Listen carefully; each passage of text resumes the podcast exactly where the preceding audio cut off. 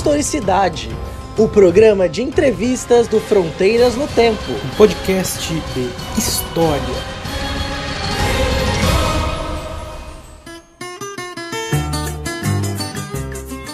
Olá, meus amigos, minhas amigas, muito bem-vindos a mais um episódio do Historicidade, programa de entrevistas do Fronteiras no Tempo, um podcast de história.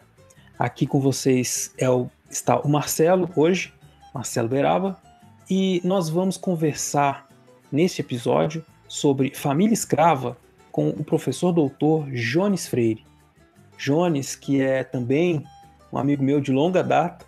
Aí algum ouvinte pode falar assim: pô, Marcelo, você só entrevista amigo seu? Não, não é isso. É que meus amigos são excelentes pesquisadores. Essa que é a verdade. Jones, cara, que prazer reencontrá-lo aqui virtualmente e muito obrigado por aceitar participar aqui do nosso programa Historicidade. Marcelo, meu querido amigo Berabinha, todos e todas que estão nos ouvindo aí. Eu queria, enfim, agradecer muito é, a oportunidade que o Fronteiras do Tempo está me dando, parabenizar por essa iniciativa, você e ao CA, principalmente, e que tem uma vida muito longa essa iniciativa de vocês aí. É, tem muito tempo que a gente não se fala, então te ver mesmo que seja assim virtualmente é sempre muito bom. Muito obrigado. Que bom, cara. Realmente, também para a gente é um prazer receber você aqui. Bom, e hoje nós vamos falar de um tema que é um tema que o, o Jones tem pesquisado a vida inteira, né? Então, já basicamente mais de duas décadas aí de trabalho, que é a questão é, da família escrava, a discussão de historiografia da escravidão, da qual ele é um dos principais especialistas do país, eu diria. O ouvinte deve estar se perguntando, né, por que né, a família escrava, qual que é a relação disso com os outros estudos, né? Talvez você nunca tenha parado para pensar o que significa entender as relações familiares dos, é, das pessoas que foram escravizadas na história brasileira. E hoje a gente vai falar um pouco da importância disso. Nós vamos tentar é, mostrar como os historiadores têm trabalhado, têm, se, têm tentado entender o cotidiano, a vida dos escravizados, as estratégias que eles tinham, as estratégias de, de sobrevivência, de resistência, de, de luta por liberdade uh, que eles desenvolviam no seu dia a dia e inclusive através também da formação de laços familiares e afetivos, né, que poderiam garantir aí uma alguma forma menos pior de vida, né, porque dentro desse regime escravista é difícil imaginar, evidente, um, algum conforto, mas é, nós vamos falar sobre essa, esse indivíduo que muitas vezes, no senso comum, é visto como e como aquele que, que, que sofreu e que, que, não, que ficava ali passivo e, ou, ou, se, ou que só resistia quando se rebelava e saía para os quilombos. Nós vamos falar desse indivíduo que buscava sobreviver, que tinha autonomia, que, que, que interagia com o mundo à sua volta e formava é, laços familiares. Então, por isso é, é, muito importante a gente estudar e conhecer e, e é muito bom que a gente tenha aqui então esse baita pesquisador que é o Jones Freire. Mas antes de até falar um pouco mais sobre o, o tema, é, é, importante dizer, e eu esqueci, né, que o Jones é professor da Universidade Federal Fluminense. Né, ele está trabalhando lá no programa de pós-graduação, mas ele também foi professor do programa de pós-graduação em História do Brasil da Universidade Salgado de Oliveira. Uhum. Atualmente ele é pesquisador da rede de grupos de pesquisa escravidão e mestiçagens do Centro de Estudo do 800 e do História Econômica Quantitativa e Social. Ele tem trabalhado com História do Brasil, Colônia, Império, especialmente nos temas sociedades escravistas, demografia e economia da escravidão. Eu queria, ah, além de tudo, o Jones também é o pai da Sofia, né? que, é, que é o principal. É o principal. E, Jones, eu queria que você contasse para o nosso ouvinte aqui um pouco da sua trajetória, como é que você chegou nesse tema né, eh, de estudos que é que você tem desenvolvendo aí ao longo dos anos? Bom, Marcelo, eu sou graduado em História pela Universidade Federal de Ouro Preto, né, onde eu comecei os meus estudos, é, e foi lá que eu comecei a pensar, não necessariamente na família escrava, mas foi ao longo do curso, é, fazendo disciplinas com professores maravilhosos, e tendo a possibilidade de pesquisar e ter aula em muitos arquivos, isso foi abrindo um horizonte novo para mim. Né, Ouro Preto e Mariana, por conta enfim, de uma série de, de questões, né, por serem cidades muito antigas, tem muitos arquivos, então você tem uma preservação bastante importante na Casa dos Contos, na Casa Sete Cientistas, nos arquivos paroviais. E lá a gente tinha muita oportunidade de cursar essas disciplinas, metade na sala de aula e metade nos arquivos. E foi indo aos arquivos, né, e obviamente lendo a bibliografia, que eu fui despertando essa vontade de estudar a escravidão. Né? A primeira coisa era a escravidão, que é algo muito amplo, enfim. E aí eu fui recortando, recortando, e a questão, as questões relativas à família foram aparecendo. Né? Elas foram aparecendo, eu fui vinculando alguns grupos de pesquisa, tive um professor muito importante é, na minha formação, que foi o professor Angelo Alves Carrara, atualmente na Universidade Federal de Juiz de Fora, e travando é, conhecimento com essas questões de escravidão. Quando eu concluí a graduação em Ouro Preto, surgiu nas minhas mãos o livro Na Senzala, Uma Flor, do Robert Lenz, que é aí um dos principais livros sobre essa temática da família escrava. Né? Eu já tinha essa tradição de pesquisa e decidi fazer uma pesquisa de mestrado, tentar o um mestrado, é, estudando uma localidade na zona da Mata Mineira, né? a antiga freguesia do Senhor Bom Jesus do Rio Pardo, atual cidade de Argirita. Escrevi o projeto e aí fui tentar o mestrado na Unesp Franca. Fui aprovado no mesmo ano que você, Flávio Saldanha, outro grande historiador, Tasso Frank. Fiz o mestrado. foram entrevistados aqui também. Exatamente, exatamente. E aí fiz o mestrado lá, é, terminei, sob orientação da professora Maria Aparecida Souza Lopes. Foi um outro grande aprendizado lá. E aí fui fazer o doutorado em História na Unicamp, né, também é, sobre a família escrava, e aí com a orientação do professor Robert Lenz, é, que foi assim é, um trabalho mais denso mesmo sobre as relações familiares, né, pensar a família mesmo. Posteriormente a isso, é, eu fiz é, meu pós-doutorado na FMG sobre a supervisão do professor Eduardo França Paiva, onde eu estava é, tentando articular a família e outras questões relativas às mestiçagens, enfim, e outras questões que iam passando naquele momento. Então foi isso, é a leitura com as fontes, esse convívio com as disciplinas e com os arquivos que foi me motivando a, a funilar o que eu queria pensar dentro da escravidão. E aí surgiu a família escrava que nunca mais abandonou. É, eu acho interessante você falar isso dos arquivos, porque é uma coisa que acompanha. Bom, eu me acompanha é, na, na, na, minha formação também. Eu tenho, eu tento passar isso para os meus alunos, que é aquela coisa do o historiador de formação ele tem que, dependente da área, ir pro arquivo e ver como que é essa, a coisa do historiador de gabinete, ficar ali lendo documento antigo, né? Não, não, historiador, os ouvintes estão aí, não é só isso. O historiador pesquisa presente, pesquisa é, questões é, culturais e pode usar todo tipo de fonte, né? Então, é, é, são muitas possibilidades, né? Mas essa também do arquivo eu acho que é, é, é, é difícil, porque é tudo manuscrito, mas é, mas é muito bom e importante também, né? E eu diria que é até divertido, mas talvez a gente é que seja um pouco maluco, mas enfim, né? Concordo. É... pois é, concorda.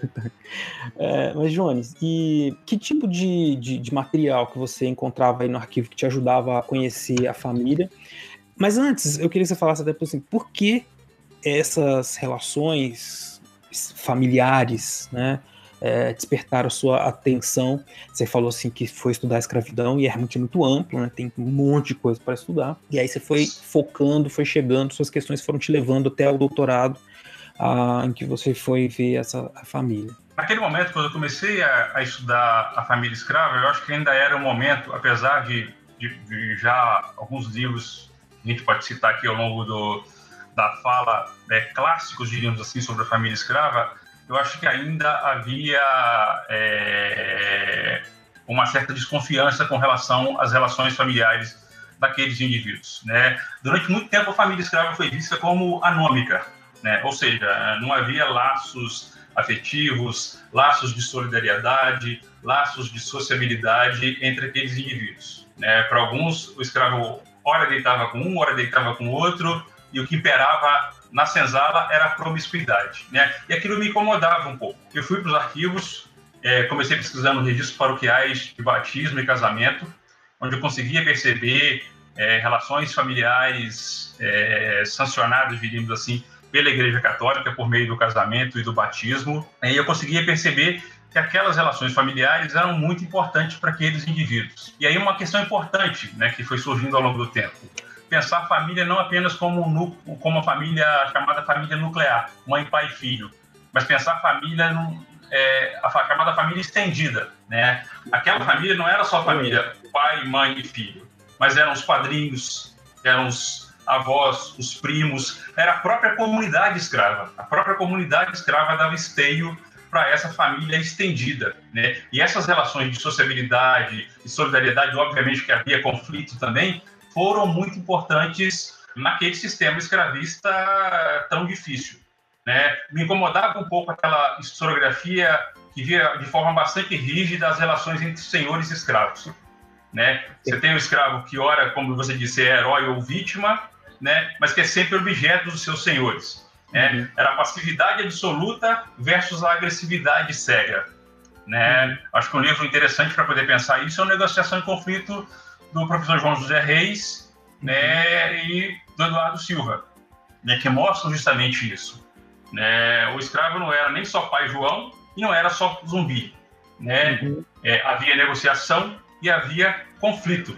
Né? Uhum. E a negociação era muito importante. Quando a negociação falhava, é aí que se ia para o conflito. Então, acho que isso é um ponto importante para poder entender. E eu também, é, sobretudo no Unicamp, mas não só, é, eu travei muito contato com uma historiografia que via aqueles indivíduos enquanto agentes históricos no processo no qual eles estavam inseridos. Perfeito. Eles eram protagonistas também no, no, naquele sistema escravista. Né? Isso não significa dizer que eles eram a parte mais forte da contenda. Não eram, até porque, por força de lei, eles eram mercadoria e pertenciam a outra pessoa. Né? Mas havia possibilidade deles terem relações familiares, comprarem alforria, é, eventualmente vender mandioca na feira, etc, etc e tal. Então isso é, chamava a minha atenção e eu achava que a família era um núcleo bastante importante. Essa família estendida era muito importante para pensar as relações de sociabilidade, de solidariedade as relações comunitárias. Né? As experiências que esses indivíduos tinham eram muito importantes. Tá? E aí, uma questão importante que eu sempre chamo a atenção para os alunos: dizer isso, que eles eram agentes históricos, que eles eram protagonistas, não significa dizer que estamos falando de uma escravidão branda ou benevolente. Eu ia falar é, exatamente. Não se trata disso. É uma, outra, violência. É, é uma outra perspectiva. Escravidão é escravidão, ponto. Uhum. Né? Então, Perfeito. mas é uma outra perspectiva, é de ver que aqueles indivíduos também eram protagonistas nos sistemas nos quais eles estavam inseridos. Perfeito. Né? Então, esse era um ponto que me chamava a atenção e eu achava que a família era importante para isso. Quer dizer, mesmo eles estando numa posição subjugada juridicamente, né? Exatamente. Eles tinham, eles tinham todas as condições de ler o seu contexto e definir as estratégias. Olha, é. eu posso fazer para conseguir isso, para conseguir aquilo. E, e Exatamente. Essa... Existiam as pequenas e as grandes conquistas do dia a dia. Né? Então, esse é um ponto importante. Né? E esses caras resistiam a se tornar meras engrenagens daquele sistema escravista. Então, esse é um ponto importante que me chamava a atenção. Então, é entrada nos arquivos, vendo as fontes e essa historiografia que me chegava de uma perspectiva do, numa perspectiva pelo incômodo, né, porque é, teoricamente imperava a anomia, a promiscuidade entre os escravos, e em outro sentido essa outra historiografia, é, sobretudo, sobretudo baseada em Thompson, né, que via nesses indivíduos aí agentes históricos, protagonistas no, no, no sistema onde eles estavam inseridos. Né? Então, esse é um ponto importante. Né? Quer dizer, ao lado da violência, o que a gente nota é que também havia negociação. É, porque se esses caras, quer dizer, se eles estavam ali, né, no seu, no seu dia a dia, é, é, isso que você falou é importante. Eles sofriam uma série de restrições, limitações e ameaças de violência a todo momento, né? Mas a própria, é, própria maneira como essa violência se administrada era também parte de uma possibilidade de negociação. Quer dizer, olha, existia um limite para isso, né? Porque o, o senhor, os capatazes, eles tinham noção de que se eles for, a quantidade de trabalho que eles podiam impor no dia a dia. Exatamente. Né? Tudo isso. isso. Os indivíduos eram agentes históricos. Eles tinham dimensão é, até onde é, essa agressividade podia chegar e até onde ela não podia ultrapassar. É, Por exemplo, romper essas relações familiares muitas vezes causou atritos muito importantes entre esses escravos e os seus senhores ou os capatazes. Sim, né? porque, então. É, porque às vezes também você tem. Tinha, você tinha situações, é, uma historiografia mais tradicional, que é pensar. Não, não tão, mas a, primeira questão é você pensar na família, né? A pensar assim, ah, o senhor que criava a família como uma forma de. De, de, de manter aqueles indivíduos é, mais presos à terra, mais acalm, calmos, né? Então, às vezes, uhum. pensava. É, a gente de, de, demora um pouco tempo, o ouvinte às vezes é, pode ficar não entender esse processo de, de, raciocínio, porque às vezes é aquela coisa de você construir uma, uma interpretação do passado, tentando observar as possibilidades de todos esses indivíduos que estão ali, do senhor e do escravo. Quer dizer, não é o senhor que tem todo o pleno domínio sobre a situação. Exatamente. E aí você tocou num ponto importante, porque, quer dizer, é, é, e aí eu deveria ter falado isso antes, mas você tem uma historiografia que na verdade não é, não é, não é mais, não, é, não, não são trabalhos feitos apenas por historiadores, mas por cientistas sociais, desde a década de 20, mostrando, batendo na tecla da anomia, da promiscuidade, etc, etc. Desde Florestan Fernandes é, até Emílio Viotti, Fernando Henrique Cardoso, essa tecla da passividade, da anomia, da falta de laços na senzala. E aí, a partir da década de 70, né, 1970, 70 e pouco, você começa no Brasil, né, os historiadores, os cientistas sociais, ir aos arquivos, e aí esse Sim. é um ponto importante, a verificar as fontes, e ver, peraí, tem, é, é só promiscuidade mesmo?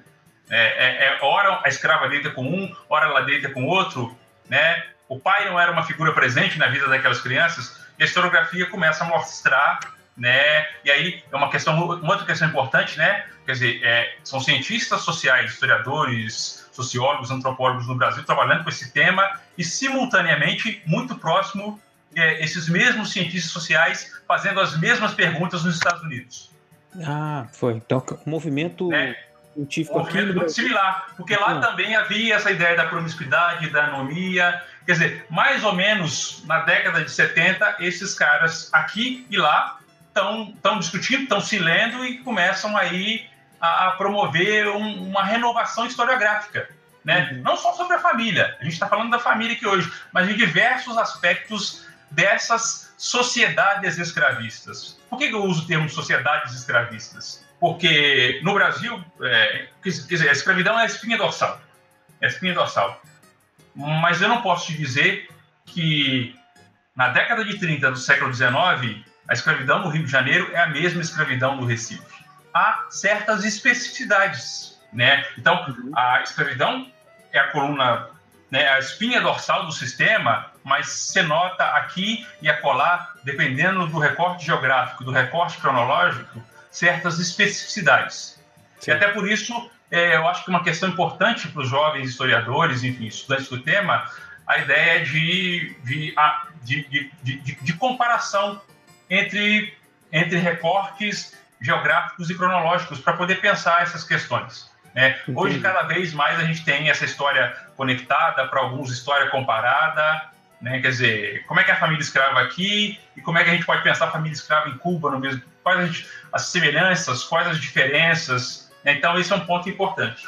Tem essa coisa do, do, do mundo atlântico, né? quer dizer, das, das várias é, ligações dos, desses desses indivíduos que estão na Bahia, estão no Rio de Janeiro, estão no Pará, estão no Rio Grande do Sul, estão em Cuba, estão no sul dos Estados Unidos, e eles, às vezes, o mesmo indivíduo vinha parar por aqui, voltava, quer dizer, as tradições vão passando, as, as informações, é, isso é muito interessante. É um Exatamente. Muito Acho que a grande questão é pensar como aqueles indivíduos sobreviveram à escravidão.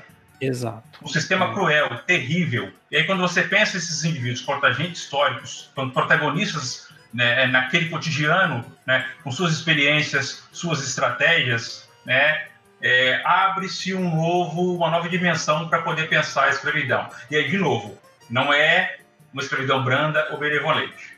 É uma é outra perspectiva de análise. Cara, isso, isso aí que você está falando é importante, porque é uma coisa que a gente bate muito na tecla aqui no nosso nossos programas, que é para os nossos ouvintes entenderem o que, que os historiadores fazem, porque hoje em dia na a história ela foi colocada num debate público do bem contra o mal. ah, é, é 880, os historiadores tudo comunista, esquerdista e tal. E não é assim que funciona a história e a ciência, né? O, o, o, Jones agora acabou de dizer, olha, você tinha uma historiografia que falava da promiscuidade, ou falava do escravo ou sempre ou passivo ou revolucionário. E não, é, existe um, um, um, indivíduo que viveu ali no passado que ele não era nenhum nem outro. Ou que ele era passivo em algum momento e revolucionário em outro, mesmo a mesma uhum. pessoa. Então é esse tipo de, de raciocínio que os historiadores fazem para construir uma interpretação, para construir uma, uma, narrativa do passado. Uma, um, é. uma, e aí, ponto importante, a passividade hum. também é resistência. Também, exato. Né? Ao, invés de, ao invés de colher três sacas de, de café, eu vou colher uma. Uma só, exato. Exato. Entendeu? Então, uhum. tá, esses, esses, eram indivíduos com, com, com, uma experiência muito grande, com estratégia, com astúcia. Né? Então, esse era um ponto importante. Né? A família, para mim, surge assim, porque eu acho que a família tem vários vínculos. Essa família estendida, essa família ampliada, Sim. era importante. Né? Quando você levava seu filho para batizar e convidava ou alguém da própria comunidade escrava ou alguém de fora da comunidade escrava para ser padrinho do seu filho, né? Né? A gente vê muito as famílias escravas né, tirando seus entes da escravidão por meio do pecúlio, né, do dinheiro que eles conseguiam oferir naquele sistema. Então, uhum. a família era muito importante né, do, ponto de vista, do próprio ponto de vista psicológico também, e afetivo, óbvio. Tem duas coisas que eu queria que você falasse para o nosso ouvinte aí, que eu lembrei aqui agora, que são importantes para definir essa família. Porque, assim, é, a gente está falando de família, e, e, você disse aí, acho que é bom reforçar, não é uma família nuclear, assim, família patriarcal, né? Ah, o pai, a mãe, os filhos, né? Isso. Casados na igreja. É, tem os estudos demográficos, de história social, depois foram mostrando muitas configurações de família. Eu queria que você falasse um pouquinho mais sobre cada um, assim, os principais tipos de família que você é, encontrou, né, ou que a, que a historiografia né, trabalha, assim, já que é, a gente está falando de uma família que, que, envolve uma série de relações que não necessariamente são dessa família que a gente entende como família tradicional, que também é uma invenção muito interessante, né? É. Enfim, Quais são as características aí dessa família? Isso é bem, isso é bem importante, né? A, a demografia foi bastante importante para poder pensar essas questões e ultrapassar é, essa representação que, por exemplo, a chamada Escola Paulista de Sociologia, que tinha como representantes Roger Bastide, Otaviani, Florestan Fernandes, Fernando Henrique Cardoso, Emília Duarte da Costa, é, Jacob Gorender, Cátia Matoso, tinha né, dessa ideia de escravidão, né? A perspectiva dos, desses indivíduos é a, a, escravidão é tão cruel, é tão terrível que ela vai impossibilitar qualquer tipo de norma familiar desses indivíduos, daqueles indivíduos, né? E a demografia foi importante, quer dizer, a ida aos arquivos mostrou é, essa família nuclear, mãe, pai e filho, mas mostrou outros tipos de família, o que a gente chama de uma família patrifocal, que é, é, é ocorre com menos frequência, diríamos assim, né? Que é encontrar o pai e os filhos nas fontes, né? É, a família matrifocal, que é uma que aparece bastante, é, que você encontra muito é, nos registros paroquiais, nos inventários pós-mortem. É, é, muito comum você encontrar a mãe, o filho ou os filhos, né? E é, aqueles que negavam a existência dessa família escrava diziam, tá vendo? Só tem a mãe e o filho. Então era promiscuidade mesmo, era devassidão era anomia. Né? Então, é. isso é, é, importante. E a gente nota que tem uma questão importante, né? que eu sempre digo para os meus alunos que é interessante trazer para os estudos de escravidão, que é a chamada herança cultural africana. A gente tem que lembrar que muitos desses cativos ou eram africanos ou foram socializados dentro dessas tradições culturais africanas. E para o africano, não precisa ser casado perante a igreja católica. Sim. Então, muitas dessas mulheres que aparecem só com, só com seus filhos não significa dizer que elas eram promíscuas e que o filho não conhecia o pai ou que elas não tinham relações duradouras com aqueles maridos. Elas simplesmente não foram à Igreja Católica se casar. Porque, como elas são agentes históricos do processo no qual elas estavam, como elas, elas eram protagonistas, elas tinham uma tradição cultural africana que para ela não era importante casar perante a Igreja Católica. Né? E a gente encontra muito dessas mulheres com relações duradouras ao longo do tempo. Quer dizer, são mulheres que têm seus filhos, seus netos, né? No doutorado é, foi possível perceber isso. Quer dizer, eu, eu, eu, usei diversos tipos de fonte, né? Porque esse às vezes é um problema, né? As fontes é, não estão completas, é, Você, você encontra uma carta de alforria aqui, fica 10 anos sem encontrar, encontra o registro paroquial aqui, o inventário ali. É né? difícil fazer uma série. Assim, Exatamente. O que a gente faz é o chamado intercruzamento de fontes. Porque Sim. você consegue encontrar esses indivíduos né, em vários tipos de fontes. E ao uhum. longo da minha tese, por exemplo, eu consegui encontrar famílias com duas, três, quatro gerações. Algumas casadas, né, oficializando sua, sancionando suas relações pela Igreja Católica e outras tantas não. Então esse é um ponto importante. Mas eu diria que são basicamente esses três tipos: a família nuclear, mãe, pai, filho. Essa família matrifocal, a mãe e o filho. E não significa dizer que essa mãe e esse filho é, não tenham relações de afetividade, relações duradouras com, com o pai, com uma família mais ampliada e, uhum. em menor escala, digamos assim, a família patrifocal. Tá? Mas quando você agrega as fontes, você nota que essa família é estendida. Os padrinhos são importantes. Isso, isso que eu ia te perguntar é, agora. As, né? Os avós são importantes. O apadrinhamento, que é uma, uma linha da, do, da historiografia muito importante estudar, né? Assim, essas relações de apadrinhamento. Queria que você falasse um pouco para a gente sobre isso. É, o apadrinhamento é muito importante, né? Até hoje a gente que é de Minas, do interior, sabe quanto é importante ser padrinho. Você não convida qualquer um para ser padrinho, quando você convida alguém para ser padrinho, ele vai ser padrinho mesmo. Ele vai estar lá. Pai. É. é exatamente. E é, e é, isso dentro dessas relações. Uhum. É, ele, o apadrinhamento era algo muito importante. Ele extrapolava a Igreja? Católica. Parente. Vira exatamente, parente, exatamente. É, parente. É o pai espiritual. Uhum. Né? Se faltar o pai carnal, quem vai cuidar daquela criança na comunidade escrava, né, ou fora da comunidade escrava, é esse pai espiritual. Né? Quem convida sabe disso, quem aceita o padrinho sabe disso. E eles né? faziam esse apadrinhamento entre eles, escravizados, ou como é que, como é que funcionava isso para fora? Exatamente. Né? Então é importante pensar, né? Esse apadrinhamento ele extrapola a Igreja Católica. Ele se dá no cotidiano daqueles indivíduos. Uhum. Né? E aí ele se dá dentro da própria comunidade escrava e fora da comunidade escrava.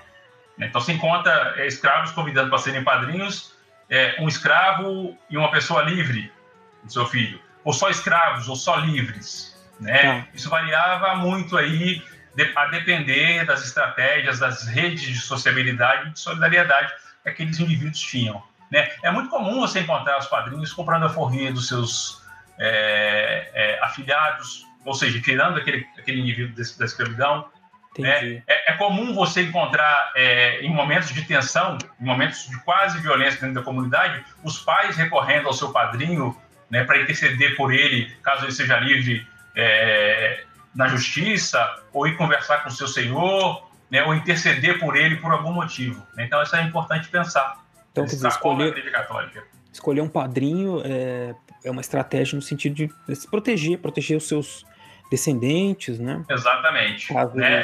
Dentro uhum. desses padrinhos você encontra familiares, às vezes os, os escravos chamam os avós da criança para ser padrinho e tal, né? Eu não estou falando que é apenas uma, uma estratégia, eu não estou falando que não tem afetividade quando você escolhe um padrinho A ou Lógico, uhum. mas também existe uma estratégia aí que pode ser muito importante no cotidiano dessas famílias. Entendi.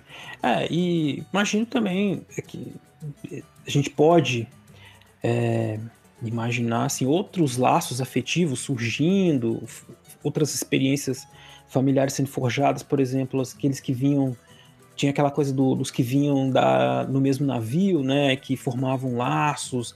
É, quer dizer, o indivíduo vinha para cá da África, ele perdia seus parentes, né, sanguíneos, perdia sua ligação com a terra e aí chegando aqui ele podia formar outras, outra, outros laços, né? Isso é muito importante para qualquer dúvida. ser humano, né? É, essa tradição africana é bastante importante, né? E esses laços, né? Os, os malungos, né?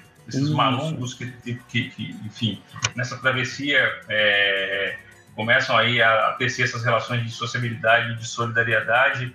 É, essas tradições foram muito importantes na formação dessa família, dessa família estendida né, da uhum. comunidade escrava. Esse é um ponto importante, né? Esse termo comunidade escrava é importante para poder entender. E aí, de novo, Marcelo, não é que porque todo mundo escravo que só tem sociabilidade e solidariedade. Obviamente que havia conflito também dentro dessas relações. Estou falando de seres humanos. Sim, né? sim. Então, esse é um ponto importante para poder entender também. Mas essa ideia da comunidade, dessas relações sociais é, que se estabelecem entre esses indivíduos, né? E entre esses indivíduos e também com livres e libertos. Né? Uhum. Então, isso é importante, ela não fica circunscrita é, as relações escravo para com escravo. Né? E a historiografia, hoje em dia, é, é, tem diversos trabalhos você nota é, essas coisas com as quais a gente está falando aqui. É, então, isso é importante para poder pensar a formação dessa família. Hoje em dia, eu acho que é consenso. Né? Hoje em dia, a gente não precisa mais dizer que a família existe. Né? Acho que as fronteiras hoje são outras. Né? Pensar a família em recortes distintos. Acho que os estudos de família escrava ainda estão muito centrados no século XIX e, sobretudo, no Sudeste. Tá. Então, você precisa ter uma proliferação desses estudos. É, precisa ter uma proliferação desses estudos em pequenas propriedades, né? porque eles também estão. Eu faço a minha culpa porque eu estudei grandes propriedades com mais de seis escravos, mas eu acho que tem uma dinâmica um pouco peculiar em outro, né? É aquilo que a gente falou, né? Dependendo do recorte cronológico, dependendo do recorte geográfico.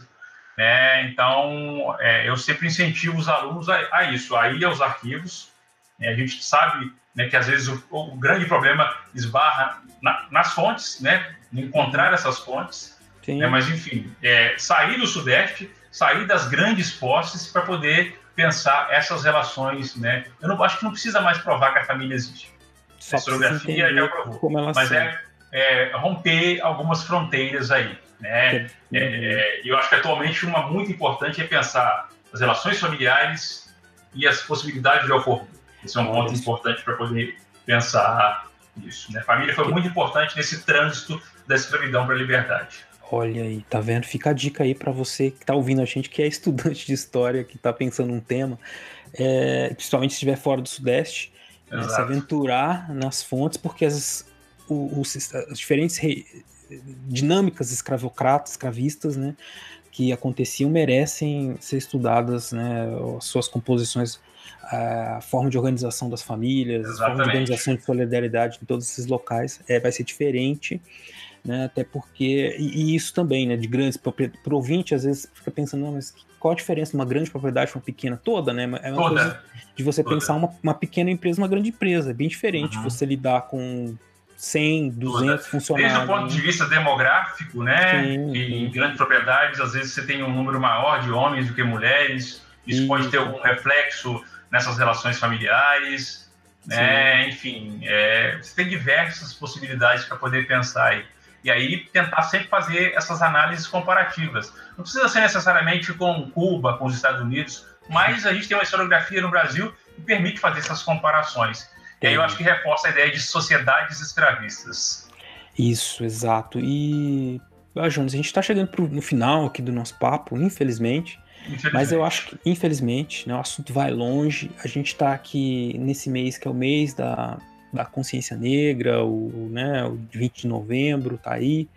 Uh, então é importante a gente trazer essa reflexão sobre o papel do negro né, na história brasileira. Né?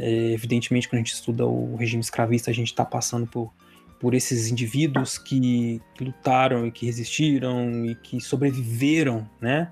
Porque, Exato. querendo ou não, sobreviveram, sobrevivemos né, a tudo isso. E então uma reflexão importante da, da, sobre a autonomia, né? sobre as possibilidades Sim. de ação e reação que, que esses escravizados têm. Tiveram, né? Que, que, que pode servir, que serve né, de inspiração para a gente continuar reconstruindo essa história né, e repensando o, esses, os sentidos desse passado para o presente.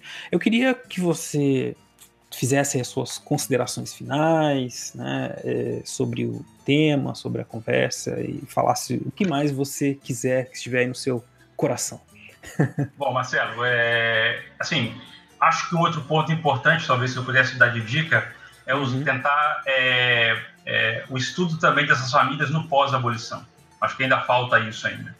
Apesar de um número importante de trabalhos, Perfeito, bem lembrado. É, demanda no pós-abolição. Tem como? O que eu indico para os alunos é ir aos arquivos, tentar encontrar essas famílias numa gama de fontes e perseguir essas famílias ao longo do tempo para poder, enfim, avançar né, certas fronteiras dos estudos é, da família. E a família ela pode te levar a diversos outros temas dentro desse, dessa grande abordagem que é a escravidão. Você pode pensar a alforria, você pode pensar o chamado parentesco espiritual, você pode pensar o conflito necessariamente dizendo, você pode pensar uma série de estratégias. Né? Então, acho que isso é um ponto importante. Eu acho que é um tema muito importante, é, como, como eu disse para vocês, é, que tem passado por essa renovação historiográfica ainda. Quer dizer, não precisa mais dizer que existe, mas é, você tem um número importante aí para poder pensar esses indivíduos, né? E, e, pensar uma outra chave importante também, pensar a escravidão como trabalho. Escravidão é trabalho, só que é trabalho compulsório. Exato. Uhum. Então, é aquela dicotomia de trabalho livre e escravidão, na verdade é uma dicotomia de trabalho compulsório e trabalho livre. Uhum. Né? É, eu e a professora Carolina Carulo estamos lançando um livro Bem. eu acho que tem tudo a ver com essas coisas que você disse aí, com, enfim, é, o mês da consciência negra que começa agora, né, que é um livro que está no forno, está para ser lançado, que se chama Raça, Gênero e Classe: Trabalhadores, Trabalhadoras Livres, Escravizados e Escravizadas no Brasil. É, não é um livro necessariamente sobre a família escrava, mas ele nasce também de uma discussão sobre a família escrava e sobre diversos aspectos que essa família escrava vinha demonstrando, sobretudo para mim e um pouco para ela também, que tem trabalhado muito com as amas de leite, com as questões relativas à maternidade e não deixa de ser família.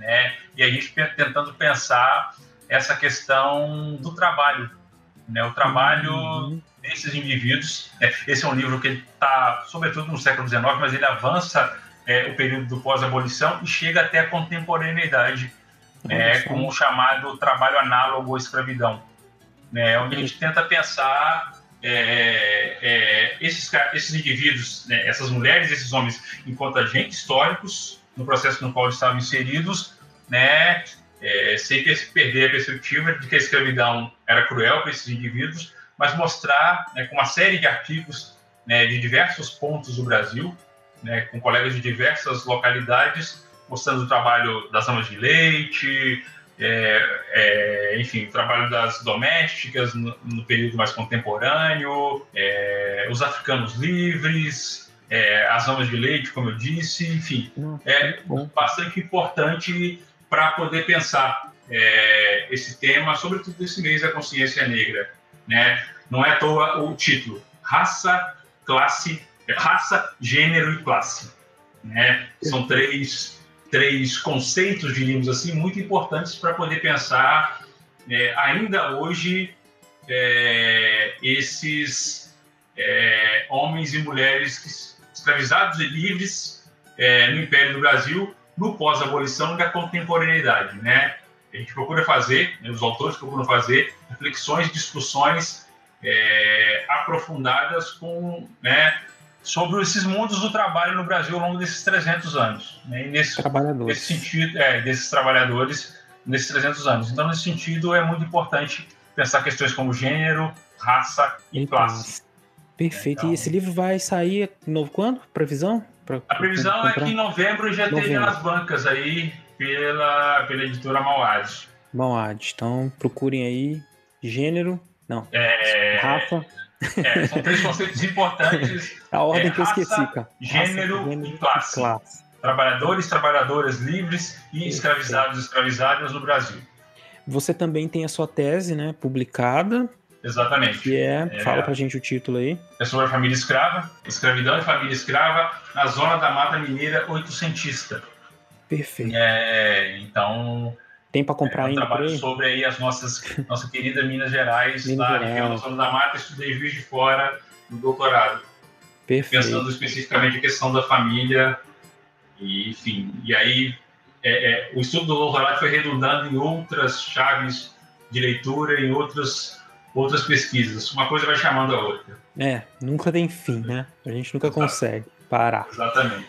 Mas que bom, cara. É, eu espero que os ouvintes, eu tenho certeza que os ouvintes, na verdade, puderam conhecer e, e sentir a sua empolgação com o tema, é, puderam perceber o quanto ele é importante, né, o quanto as suas pesquisas têm contribuído para que a gente possa conhecer melhor aí o cotidiano desses é, homens e mulheres que trabalharam e sofreram e lutaram, enfim, viveram aí por tanto tempo né, na história uh, do Brasil. E foram protagonistas. Protagonistas, né, da sua própria históricos. Sua própria história. Perfeito.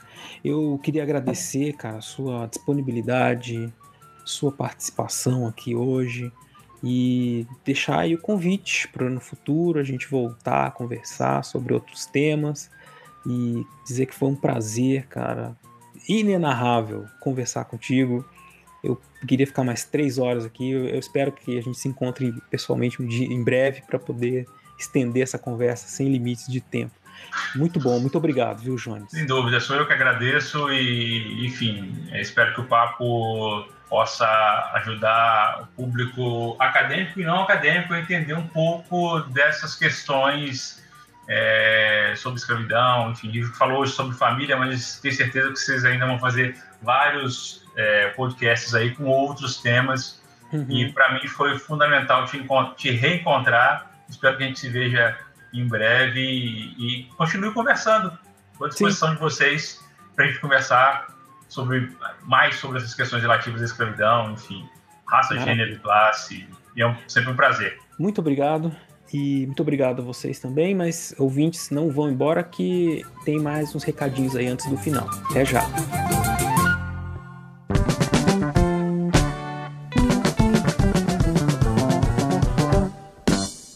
Chegamos ao final desse episódio fantástico do Historicidade e que tenho certeza que você ouvinte tá tão feliz como eu fiquei ao ouvir esse episódio.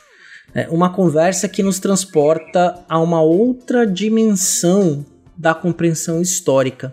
E Beraba, foi muito bacana essa conversa que vocês tiveram, né, para as pessoas poderem perceber que quando a gente fala desses seres humanos que estavam sob a condição de escravizados, as resistências, as formas de afetividade, elas eram intensas.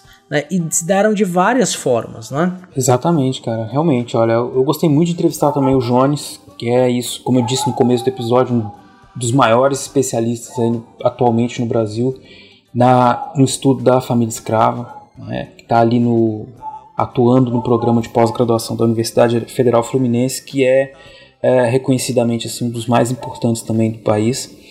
E ele nos leva, como você disse, para esse a observar esse, esse espaço né, de atuação dos escravizados e entender, nos leva a compreender uma dimensão que é, nem sempre fica evidente, né, que é essa esses sentimentos, né, que eles têm e de como eles usam, como eles vivem isso no dia a dia, né, formando famílias, e, e, e, como a gente pode interpretar isso de forma a observar como eles sobreviveram. Então é uma história que é bonita. É, o, o, o, o livro do principal referência de família escrava é um livro chamado Na Senzala Uma Flor. Né? Deixa eu até deixar aí para vocês a referência tá nas referências aí, né? Que é o livro do. Robert Lannis. Dos Robert Lannis, tinha me dado um branco e, e, e, o título é justamente esse. É, é, referência a um viajante que disse que, que os escravizados eram promíscuos, né?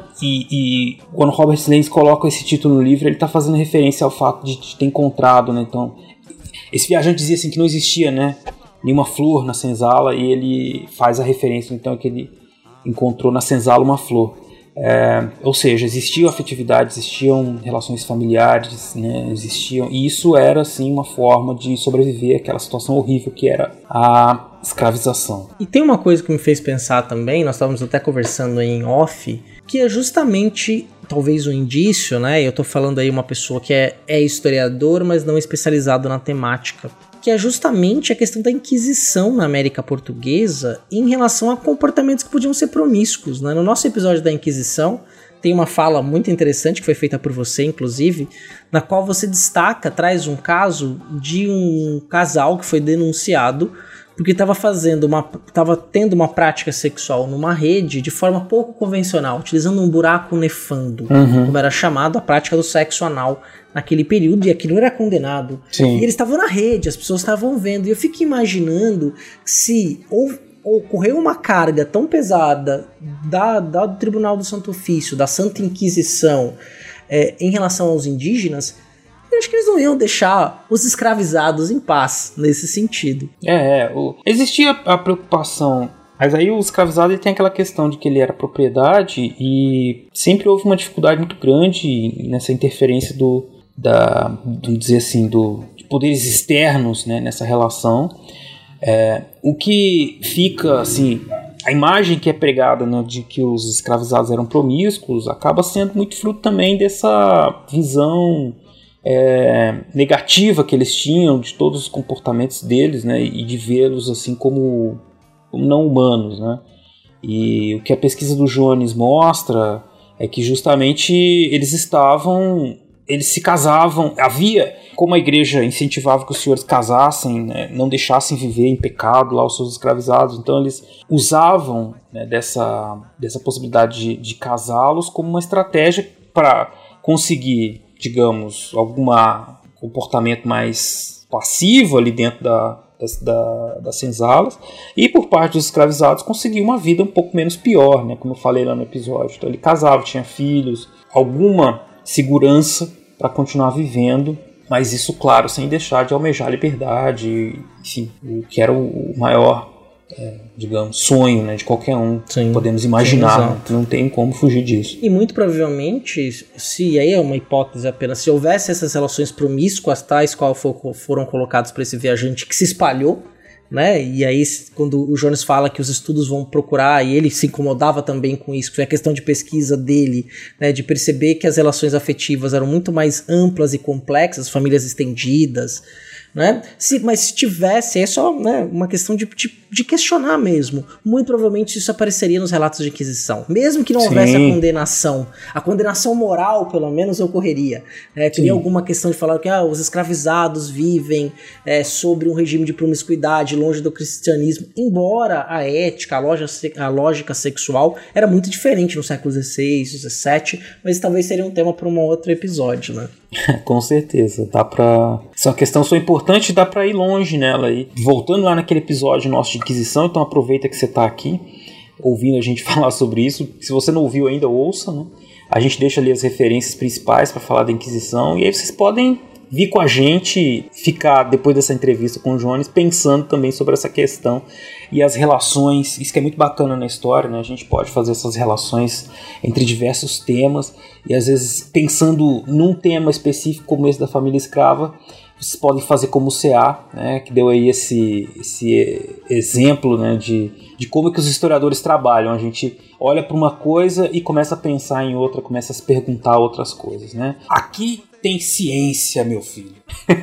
Exatamente, não é? Essa capacidade de criar pontes no tempo, né? extrapolar as fronteiras no tempo. É isso aí, cara, é isso aí. Mas e se você ouviu essa entrevista, tá aqui com a gente até agora e tá assim muito feliz também com essa entrevista, em saber tudo isso, você pode fazer parte do nosso equipe, do nosso grupo, é, pode nos ajudar a fazer o Fronteiras no Tempo continuar crescendo, né, Cia? Como é que as pessoas podem fazer? Exatamente. Você pode dar, ajudar financiando, participar do financiamento coletivo deste, deste projeto, indo no Padrim, que é www.padrim.com.br barra Fronteiras no Tempo.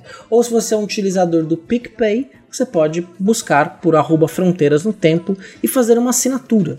A partir de um real, com o valor que você pode contribuir. Lembrando que todas as contribuições, todo o capital que entra neste projeto fica neste projeto.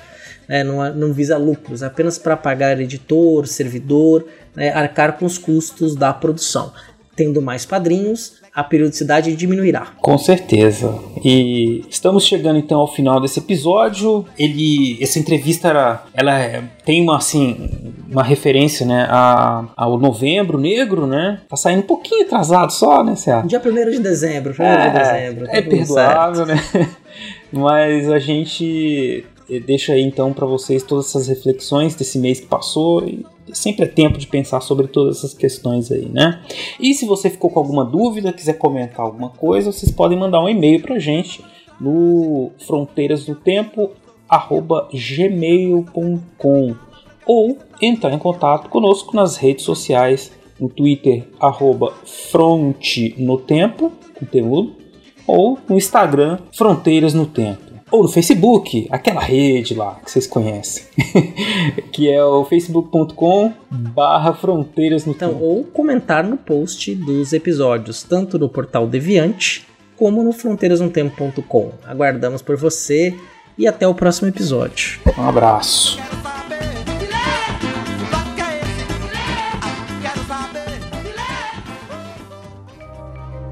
Este programa foi produzido por Mentes Deviantes.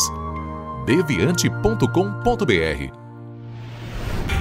Este programa foi editado por Tapcast. Edições e produções de podcast.